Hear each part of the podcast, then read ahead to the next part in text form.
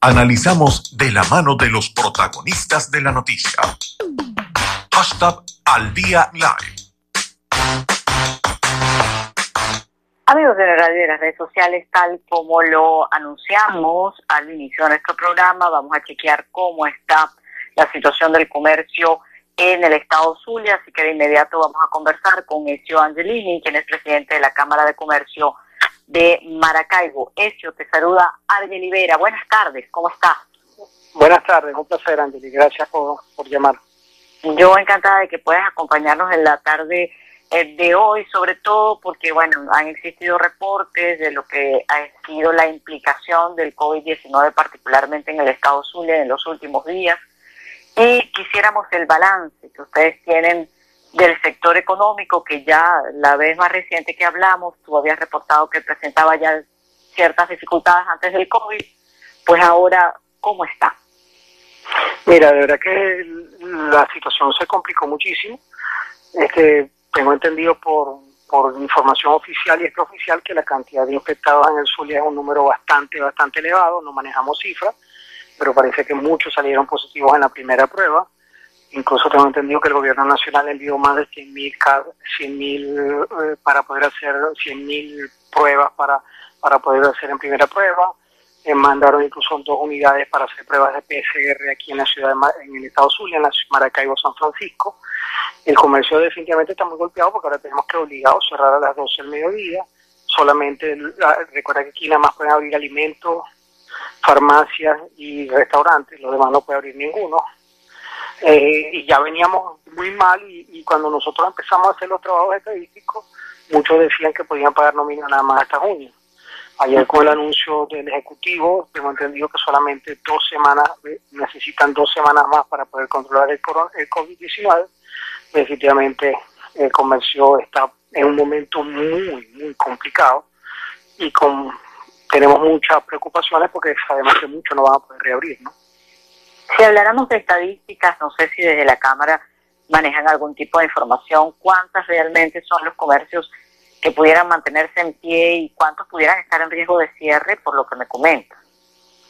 Mira, estamos hablando cercano a un 40% que ya se habla de que ya nosotros veníamos, de, hay que ser objetivos, de una crisis económica de los últimos 6-7 años.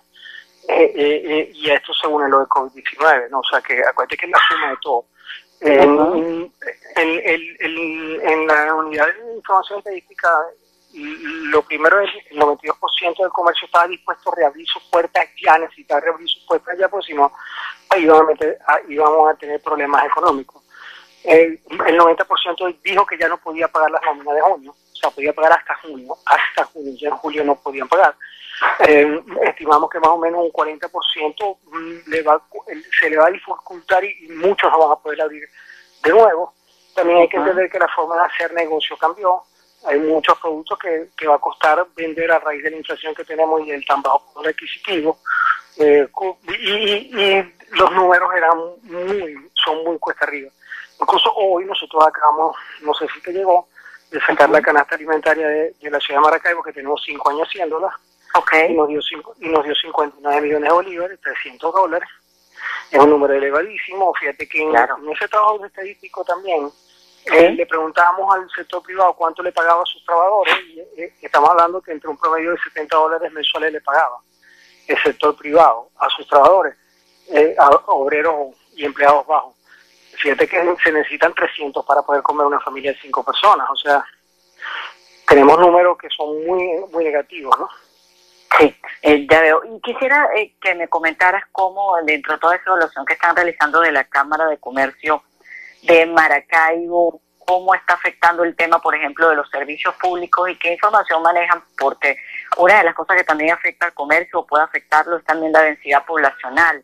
En algún momento se comentó que había muchas personas que habían migrado del Estado Sur de la capital por precisamente por el tema de los servicios públicos.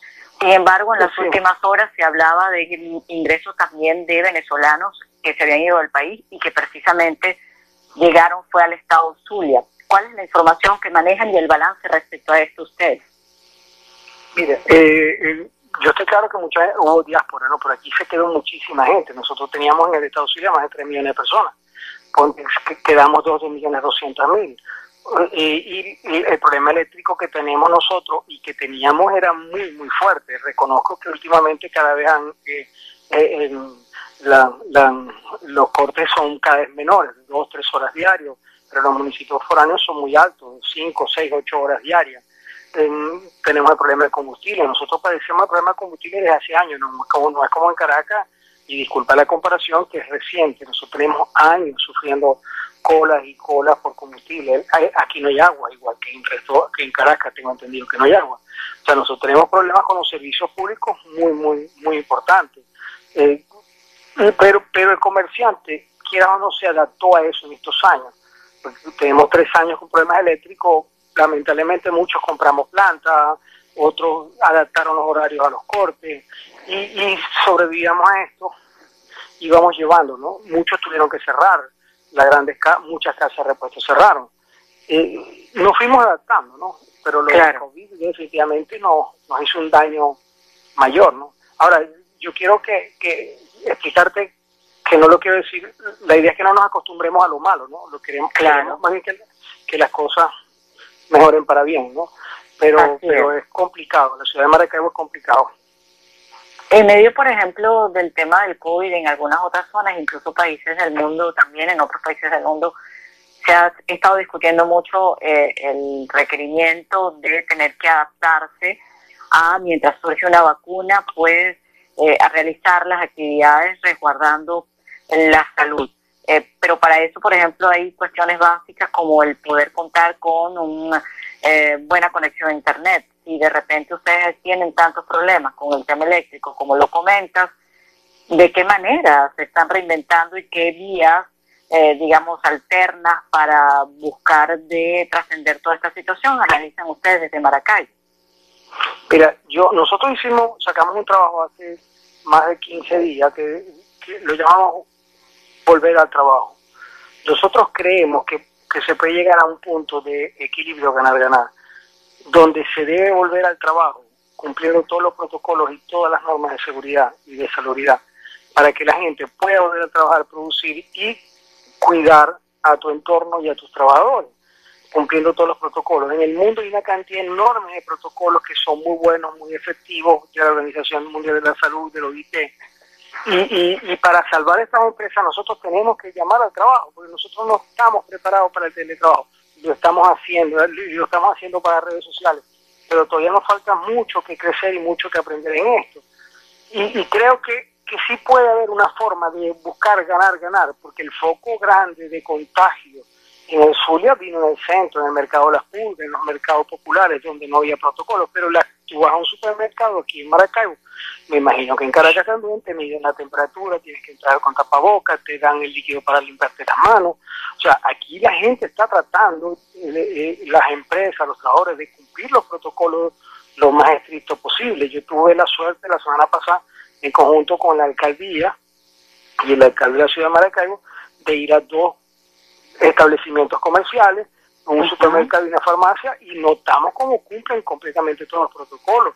Incluso la, la, alcaldía le dio unas recomendaciones a ellos de qué es lo que debían hacer para mejorar inclusive más los protocolos, lo cual fueron tomados en cuenta. Entonces yo, yo pienso que, que, que podemos volver a trabajar cumpliendo todos los protocolos y también hay que llamar a conciencia a la gente, ¿no? Mira, hay una enfermedad, una pandemia grave, te puedes morir, debes cumplir los protocolos, quédate en tu casa, sale estrictamente lo que necesites, pero, pero yo creo que podemos ganar, porque te hago una pregunta.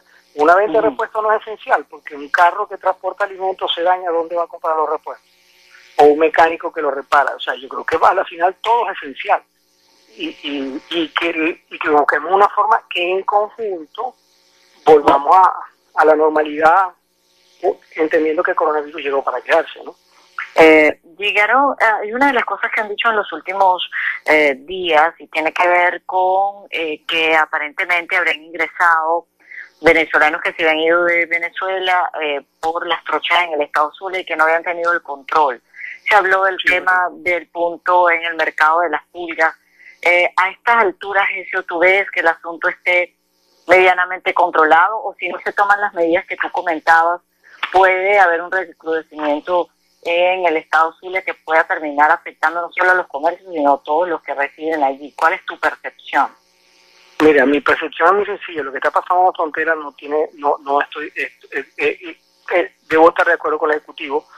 la gente no puede seguir entrando por la tocha, debe entrar de forma normal, cumplir todos los controles.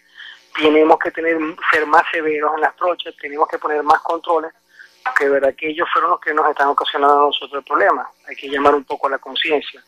En el mercado de las pulgas, el problema es que mucha gente vive de ese día a día y va todos los días allá a comprar y a vender claro. para poder para poder comer. Lo que yo digo es que se debió haber al inicio puestos mejores controles y controles con controles de acceso, obligando a la gente a usar tapaboca, porque al principio la gente no usaba el tapaboca porque pensaba que esto no era verdad, lo del COVID-19, resulta que es verdad. O sea, ahí viene el lobo, ahí viene el lobo. Llegó el lobo y te comió el lobo. Y se habla de números grandes y el hospital universitario que estaba rotado. Y, y se habla de que, que los, los CDI hay gente con, COVID-19. Antes yo no sabía de nadie, ya conozco varias personas que están hospitalizadas con COVID-19. O sea, yo creo que la gente tiene que entrar en conciencia. Y, y, y, de verdad, hay que poner, ser mucho más fuerte y más riguroso en la frontera. O sea, lo que estamos viendo con lo, lo de las trochas, yo entiendo que son compatriotas que se están devolviendo, que están buscando, pero ellos tienen que tener conciencia para los que estamos aquí también. O sea, cumplan los protocolos, cumplan las, las normas, porque a la final vamos a perder todo.